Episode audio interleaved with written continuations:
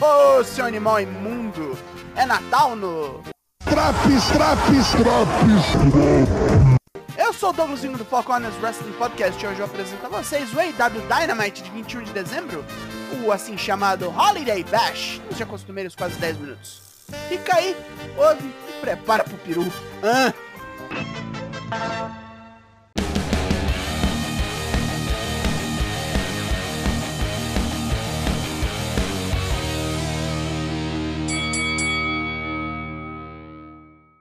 Ricky Starks vem ao ringue para começarmos o show em San Antônio? Seria legal se ele tivesse vencido o MJF, mas não rolou. O cara ganhou roubado como o covarde que é. Mas Ricky chegou perto do ouro. Imagina da próxima luta. Porque vai ter. O objetivo agora é chegar em MJF de novo. Então quem quiser briga é só fazer fila, porque ele precisa do ranking.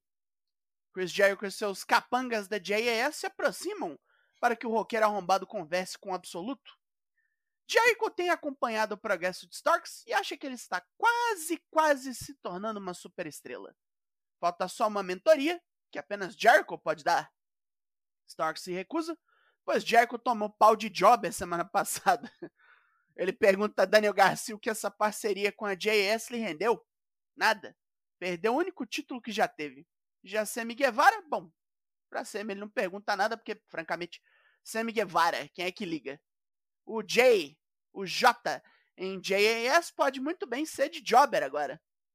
Jericho fica aturdido pelas declarações e Rick termina oferecendo a trolha para os três panacas felarem.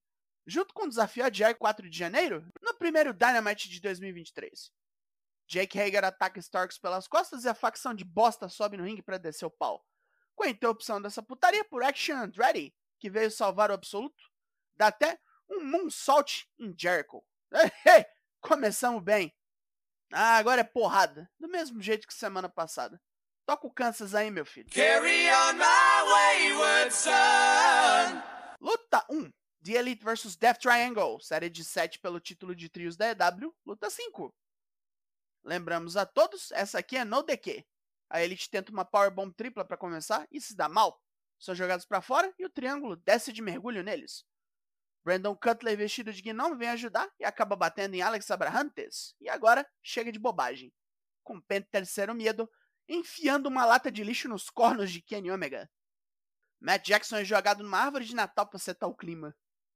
Peck pega seu tornozelo numa cadeira para quebrar e Omega impede isso, trazendo sua vassoura com arame farpado que vai parar nas costas de Rei Fênix.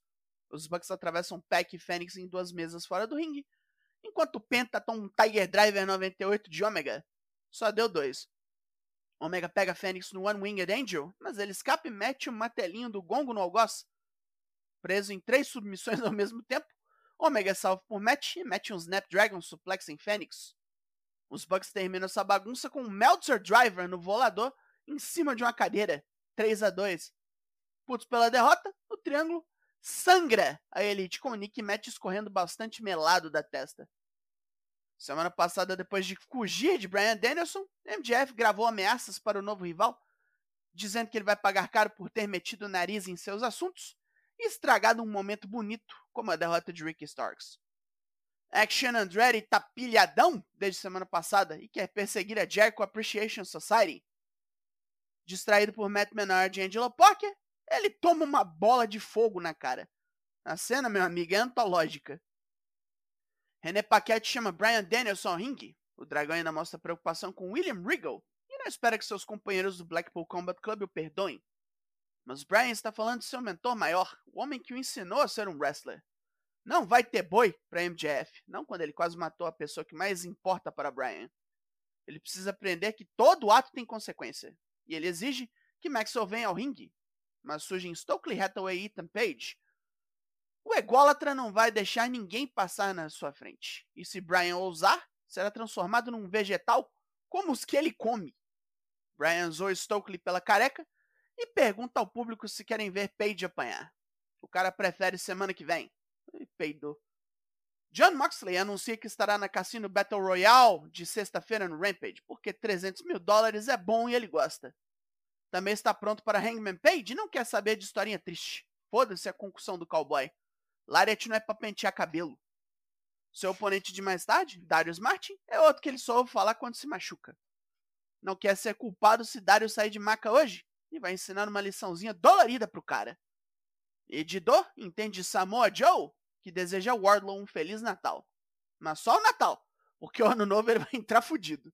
Semana que vem, Joe vai matar o gigante. Luta 2: Hulk vs Exodus Prime. Exodus Prime? Que diabo de nome é esse, cara? É um Transformer esse porra? Prime toma porrada assim que o gongo soa. É pego pela perna e enfiado no chão com um suplexo. Aí vocês já sabem. Braçada na cara, enforcada, Redrum. E foi. Lee Moriarty e W. Morrissey aparecem no telão espancando Jungle Boy. E Morrissey taca o moleque no mato numa lata de lixo. Hulk finge que não é com ele e vai embora. E diretão, Luta 3: John Moxley versus Darius Martin. Na disposição para machucar, Moxley tá com o acrobata para fora. Darius manda um suicide dive digno de nota para balangar o ex-campeão. Vendo que não pode brincar, Moxley pisa no freio de Darius entortando seu braço e desferindo um suplex das cordas. Darius reage com uma bicicleta, encaixa um downward spiral das cordas que porra!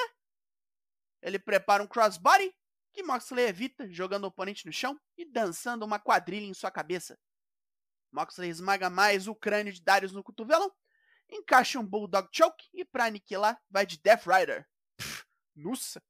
Mais um capítulo do livro de Hobbes, onde o grandão fala de mais coisas horríveis de sua infância nas ruas, como seu tio que morreu de overdose. Para toda a família.